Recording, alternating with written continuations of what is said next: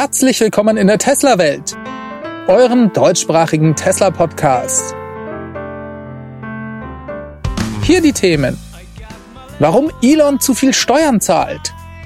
Tesla Semi-Truck noch dieses Jahr und Starlink am Supercharger.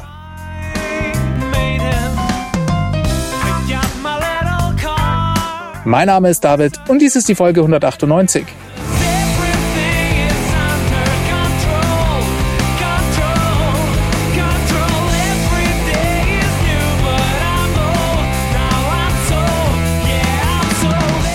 Ja, herzlich willkommen zurück. Schön, dass ihr eingeschaltet habt. Wir schauen uns hier wie immer die Themen der Woche an und es war schon wieder viel los, denn ein Fokus lag ganz sicher auf dem Aktienkurs von Tesla. Der ist nämlich gefallen.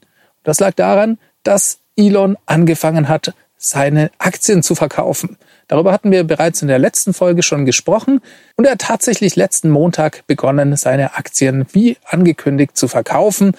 Das ging am Montag noch relativ langsam los mit wenigen hunderttausend Aktien, die er da verkauft hat. Am Dienstag kamen dann aber schon größere Volumina zustande und da hat dann auch der Tesla-Aktienkurs gleich mal 10 oder 12 Prozent abgegeben. Der Kurs hat sich dann wieder ein bisschen stabilisiert, obwohl Elon weiter Aktien verkaufte und am Freitag, den 12. November, hat er dann so ungefähr 5,2 Millionen Aktien insgesamt verkauft gehabt. Das entspricht ungefähr 30,5 Prozent von dem, was er ursprünglich angekündigt hatte, so dass man davon ausgehen kann, dass er noch nicht fertig ist. Der Zeitpunkt dieser Aufnahme ist der Montag, der 15. November abends und heute hat der Kurs auch nochmal nachgegeben. Ich könnte mir also gut vorstellen, dass Elon auch heute weiter Aktien verkauft hat. Gleichzeitig läuft eine heiße Diskussion auf Twitter weiter, denn Elon verkauft seine Aktien, aber er macht es auch in einer Art und Weise, die für ihn steuerlich eigentlich sehr ungünstig ist. Und da schauen wir gleich mal ein bisschen mehr ins Detail rein. Ihr habt sicherlich mitbekommen, dass Elon auf Twitter eine Art Umfrage gestartet hat, ob er rund 10 Prozent seiner Aktien von Tesla verkaufen sollte. Das legen ihm einige Leute ein bisschen als Fake-Umfrage aus, denn eins steht fest, Elon hätte so oder so im Laufe der nächsten Zeit Steuern bezahlen müssen. Wenn ihr euch noch überhaupt nicht mit der Materie befasst habt, dann könntet ihr euch jetzt vielleicht fragen, warum zahlt denn Elon überhaupt gar keine Steuern? Das klingt ja erstmal total ungerecht. Jetzt ist es aber so, dass Tesla Elon kein Gehalt bezahlt. Er bekommt seine Vergütung vor allem durch Aktienoptionen. Es gibt also statt einem Gehalt eine Art Kompensationsplan. Wenn Elon mit Tesla bestimmte Meilensteine erreicht, dann werden ihm bestimmte Optionen an Aktien zugeschrieben. Was heißt das jetzt genau? Er bekommt also nicht direkt Geld oder auch nicht mal eine Aktie, sondern er bekommt eine Option auf eine Aktie. Das heißt, er bekommt das Recht, eine Aktie zu einem bestimmten Preis irgendwann mal kaufen zu dürfen. Und dieses Kaufrecht, das verfällt irgendwann. Und genau das passiert jetzt mit Aktienoptionen, die Elon von Tesla vor rund zehn Jahren bekommen hat. Die haben ein Verfallsdatum das ist der August 2022 und bis zu diesem Zeitpunkt muss Elon jetzt also was mit den Optionen machen. Diese Optionen geben Elon das Recht, insgesamt 22,8 Millionen Tesla-Aktien zu einem bestimmten Preis kaufen zu dürfen. Der Preis wurde vor zehn Jahren festgelegt. Ihr könnt euch also vorstellen, dass der sehr niedrig ist. Der liegt bei 6 Dollar irgendwas, glaube ich. Und das für Aktien, die heute ja bis vor kurzem 1200 Dollar wert waren. Ich glaube, jetzt gerade ist der Preis etwas unter die 1000 Dollar Grenze gesunken. Trotzdem immer noch ein super Deal und Elon muss diese Aktienoptionen also bis August 2022 einlösen. Er könnte sie natürlich auch verfallen lassen, aber dann wäre das ganze Geld und die Aktien weg. Wenn er diese Aktienoptionen jetzt aber einlöst, dann muss er zwingend darauf Steuern bezahlen. Und zwar richtig viel. Das sind insgesamt 53 Prozent, die darauf fällig werden. Bei einem Aktienpreis von rund 1050 Dollar wären das dann so 12,6 Milliarden Dollar Steuern, die er darauf bezahlen muss. Da kommt er auf keinen Fall drum herum und deswegen werfen ihm manche Leute auch vor, dass er diese Umfrage auf Twitter nur als Fake veranstaltet hätte, denn er muss ja auf jeden Fall diese Steuern bezahlen. Das könnte man meinen, aber dem ist nicht ganz so. Darüber reden wir aber gleich noch. Schauen wir uns zunächst mal an, was Elon denn jetzt für Optionen überhaupt hat. Um die Steuern zu bezahlen, könnte er zum Beispiel zu verschiedenen Banken gehen und sich das Geld leihen. Sein Aktienportfolio zu beleihen, das hat er in der Vergangenheit schon oft gemacht. Er hat rund eine halbe Milliarde Dollar Schulden auf diese Weise angehäuft. Auch wenn dies eine unglaublich große Summe an Geld ist, Man muss ja bedenken, das ist ja eine Privatperson, um die es geht. So muss man bedenken, dass diesem Schuldenberg ja ein riesiges Aktienportfolio entgegensteht. Das heißt, Banken haben in der Regel da kein Problem, ihm Geld zu leihen.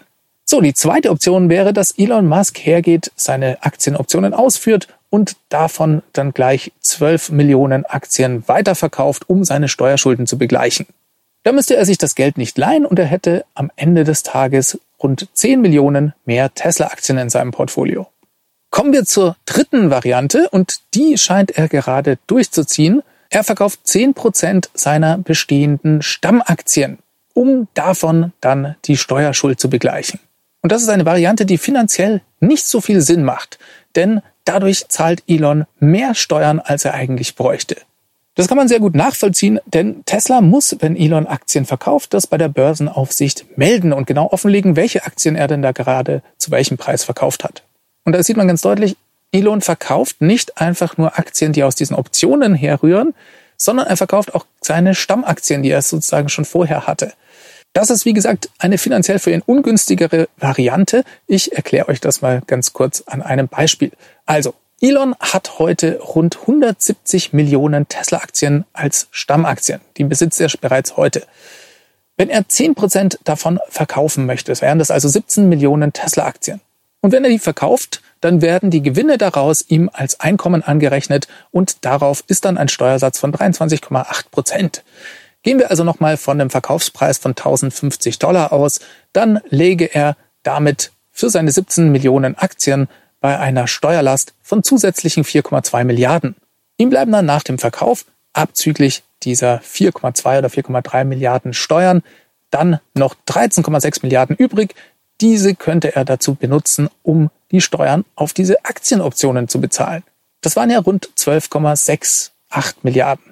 Ihr seht aber schon, er hätte dann nicht nur die Steuern bezahlt, die für die Ausübung der Aktienoptionen fällig gewesen wären, sondern eben nochmal zusätzlich 4,2 oder 4,3 Milliarden obendrauf gepackt, weil er Teile seiner Stammaktien zusätzlich verkauft hat. Ja, dann bleibt uns noch anzuschauen, wie viel Aktien er denn nach dieser Aktion dann hätte. Er hätte dann nach der Ausübung der Optionen 22,8 Millionen Tesla-Aktien mehr.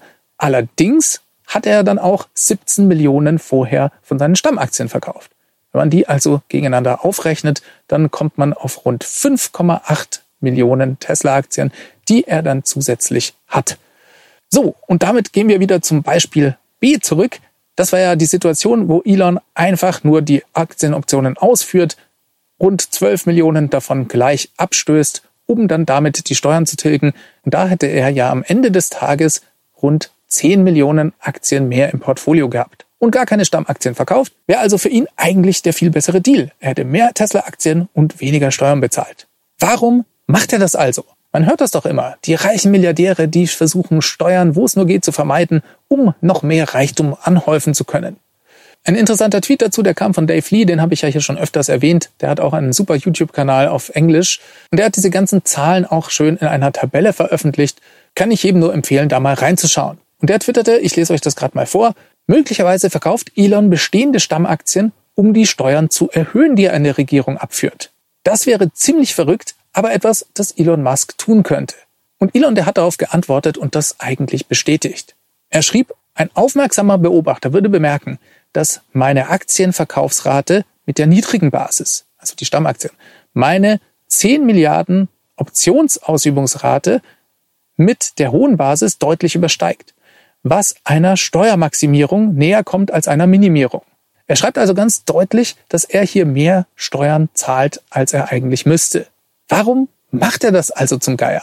Denn Elon ist ja kein dummer Mensch. Das kann man ihm ja nun wirklich nicht vorwerfen. Und ich denke, der tut es, damit ihm einfach absolut niemand mehr vorwerfen kann, dass er nicht seinen Teil zur Gesellschaft beigetragen hätte. Elon wird ständig angegriffen, weil er Milliardär und der reichste Mensch der Welt ist. Und weil er eigentlich jemand ist, der keinen verschwenderischen Lebenswandel führt, der nicht ständig sich Yachten kauft oder sonst wie sein Geld verprasst, da glaube ich, stört es ihn richtig gehend, dass ihm Leute dies vorwerfen. Das merkt man auch sehr gut daran, wie angenervt er auf Tweets von Bernie Sanders oder anderen Politikern reagieren kann. Ob er damit diese Kritiker zur Ruhe bringen kann, das glaube ich jetzt persönlich nicht, aber ich denke schon, dass ihm zumindest dann niemand mehr vorhalten kann, er würde keine Steuern bezahlen. Denn eins ist klar, er wird der Mensch sein, der weltweit, was die Summen angeht, am allermeisten Steuern ever gezahlt hat. Ein einzigartiger Vorgang in der Geschichte der Börse und ich bin mal sehr gespannt, wie das weitergeht, denn Elon ist noch nicht fertig mit seinen Aktienverkäufen. Ich könnte mir gut vorstellen, dass dies sich unter Umständen noch ein, zwei Wochen hinzieht, denn Elon verkauft peu à peu seine Aktien und haut die nicht alle in den Markt, damit der Kurs insgesamt nicht so leidet.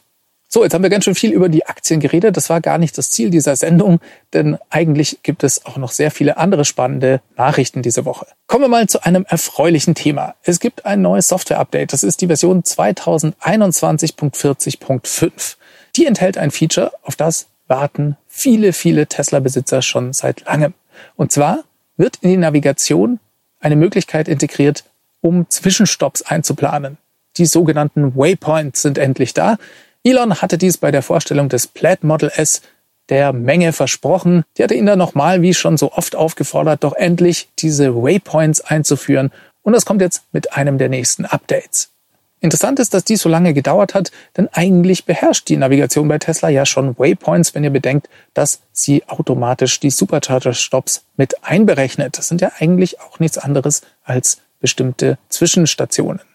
Wechseln wir das Thema. Tesla feierte diese Woche ein Jubiläum. Der 30.000. Supercharger ist an den Start gegangen. Und das ist schon bezeichnend, denn es ist noch nicht so lange her, dass wir die 20.000er Marke gefeiert haben. Ich meine, das war noch nicht mal vor einem Jahr. Da muss ich nochmal nachschauen. Tesla baut das Netzwerk also immer schneller aus. Wir sehen das gerade auch hier in Deutschland. Ich glaube, im Moment sind zehn verschiedene neue Supercharger im Bau. Und wir können davon ausgehen, dass Tesla den Ausbau weiter vorantreiben wird. Denn in Zukunft hat Tesla auch Zugang zu öffentlichen Geldern, nachdem sie das Supercharger-Netzwerk ja öffnen. In den USA wurde gerade ein 7,5 Milliarden Dollar schweres Infrastrukturprogramm vor allem für Ladeinfrastruktur verabschiedet. Und auch in anderen Ländern gibt es diesbezüglich selbstverständlich Bestrebungen. Nachdem Tesla sein Ladenetzwerk öffentlich macht, können sie in Zukunft solche Geldquellen anzapfen. Kommen wir mal zu einer anderen Meldung und da hätte ich fast gesagt, und täglich bzw. und wöchentlich grüßt das Murmeltier, denn Tesla hat schon wieder die Preise erhöht. Diesmal beim Model Y. Hier sind in den USA die Preise für beide Varianten um 1000 Dollar gestiegen. Erst letzte Woche habe ich euch hier über eine Preiserhöhung berichtet und das ist schon heftig, denn das Model Y hat insgesamt dieses Jahr damit um 9000 Dollar im Preis zugelegt. Das war aber nicht die einzige Änderung bei diesem Fahrzeug, denn zum Model Y gab es diese Woche noch Neuigkeiten aus China.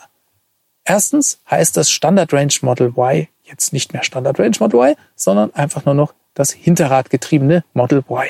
Das gleiche haben wir letzte Woche bereits beim Model 3 berichten können. Und dann gab es Änderungen bei den Spezifikationen. Auch diese sind ähnlich wie beim Model 3. Das Fahrzeug hat nämlich ein bisschen mehr Reichweite bekommen und ist deutlich langsamer in der Beschleunigung geworden. Ich hatte es euch letzte Woche bereits berichtet. Beim Model 3 hatte sich die Beschleunigung von 0 auf 100 von 5,6 auf 6,1 Sekunden verlangsamt und bei Model Y ist das noch dramatischer. Hier hat sich der Wert von 5,6 auf 6,9 Sekunden erhöht. Das ist immer noch schnell, aber für einen Tesla meines Erachtens schon hart an der Grenze. Ja, woran liegt das? Könnte es an den LFP-Zellen liegen? Das macht für mich nicht so viel Sinn, denn die waren bereits vorher in den Fahrzeugen. Dann gab es Hinweise auf einen neuen Motor in den Fahrzeugen. Das könnte vielleicht schon eher der Grund dafür sein. So ganz eindeutig ist das aber nicht und ich finde die Situation noch zusätzlich verwirrend, nachdem nicht alle Konfiguratoren diese neuen Werte aufweisen. Ich habe das mal angeschaut. Bei Model 3 ist das lediglich in den USA so und bei uns in Deutschland. Beim chinesischen Model 3 stehen immer noch die alten Werte drin. Ja, und bei Model Y ist es wieder anders.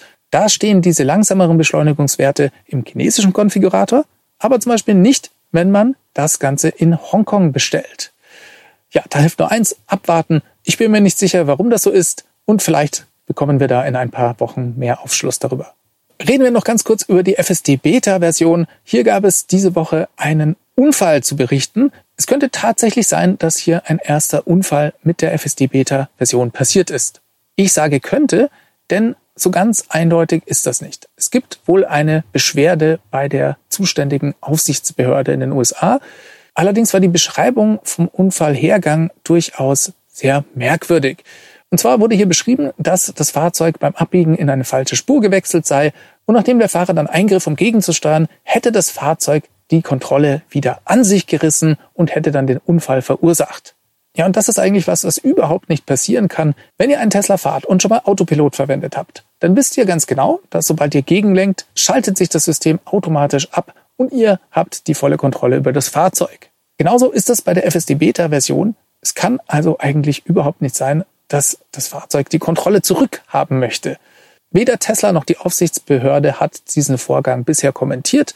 Wir müssen also einfach mal abwarten, ob sich dies tatsächlich so ereignet hat oder ob diese Beschwerde vielleicht gar nicht echt ist. Ja, was die FSD Beta Version angeht, hat Elon inzwischen die Version 10.5 angekündigt. Die sollte so um den 21. November herum an die Flotte gehen. Und eine Neuigkeit gab es noch zum Rollout in anderen Ländern. Jemand hatte da nochmal speziell für Kanada nachgefragt. Und da antwortete Elon drauf, er könne nichts versprechen, aber vielleicht schaffen sie es nächsten Monat in Kanada. Wortwörtlich schrieb er, die Einführung erfordert eine ganze Menge von inkrementellen Tests und Code-Tweaks für das andere Straßensystem in Kanada. Vielleicht denkt sich jetzt der ein oder andere von euch, wir haben doch bereits Bilder von der FSD Beta Version in Kanada gesehen. Das stimmt, allerdings waren das FSD Beta User, die aus den USA nach Kanada rübergefahren sind. Offiziell ist die FSD Beta Version noch nicht dort angekommen. So, dann kommen wir noch zu einer spannenden Meldung.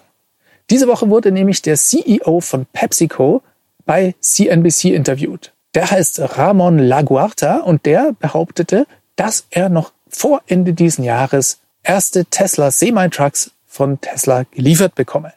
Jetzt haben wir ja von Tesla andere Aussagen gehört. Die sagten uns ja, dass sie den Tesla Semi-Truck eigentlich erst so richtig im Jahr 2023 einführen können. Und das liegt ganz einfach an der Verfügbarkeit der 4680er Zellen. Bevor deren Produktion nicht vollständig skaliert ist, können Sie Fahrzeuge wie den Cybertruck oder den Tesla Semi-Truck eigentlich nicht einführen. Ja, wie passt das jetzt ins Bild? Warum bekommt PepsiCo trotzdem schon Fahrzeuge oder wieso sagt der CEO sowas? Es gab dazu auch eine Reaktion von Elon Musk. Der twitterte dazu, bitte lest da nicht zu viel rein. Wie wir schon öffentlich gesagt haben, ist und bleibt Tesla kurzfristig erstmal eingeschränkt, was die Versorgung mit Chips angeht und langfristig auch, was die Versorgung mit Batteriezellen angeht. Daher können wir keine neuen Fahrzeugmodelle in großen Stückzahlen herstellen, bevor diese zwei Probleme nicht gelöst sind. So, wie ist das zu interpretieren? Also, ich denke, dass die Betonung hier auf in großen Stückzahlen liegt. Das heißt also, der Tesla Sema kommt leider in großer Stückzahl erst im Jahr 2023, aber ich denke trotzdem, dass PepsiCo dieses Jahr erste Semi-Trucks bekommen wird. Und das ist doch mal mega spannend, denn hier können wir erste Fahrzeuge im Einsatz erleben und Tesla und auch PepsiCo können jede Menge Daten sammeln und den Einsatz voll erproben. Ja, und wenn wir schon bei den Problemen, die Tesla mit der Lieferkette hat, sind, dann sollten wir auch noch über eine E-Mail sprechen, die diese Woche den Jungs vom Blog Electric zugespielt wurde. Darin heißt es nämlich, dass Tesla auch im Bereich Photovoltaik Probleme bekommen wird, nachdem die Chipversorgung nicht gewährleistet ist. Und das wird sich auf die Installationen auswirken. Tesla geht für dieses Quartal von einer Einschränkung von drei bis vier Megawatt aus. Das ist also Kapazität, die sie dieses Quartal nicht installieren können, weil es Probleme mit der Lieferkette gibt. Ja, drei bis vier Megawatt, das ist nicht ganz so viel, denn Tesla verbaut im Quartal so rund 80 bis 90 Megawatt insgesamt an Kapazität. Unschöner sind das schon Meldungen, die wir bei den Autos bekommen. Und zwar gibt es da Berichte zum Beispiel auf Reddit von Kunden, die ihr Fahrzeug ohne USB-Stecker bekommen haben. Also ihr wisst schon, die USB-C-Steckplätze, die unten in der Mittelkonsole verbaut sind. Die fehlten einfach und zusätzlich konnten die Fahrzeuge auch nicht das Wireless Charging für die Smartphones.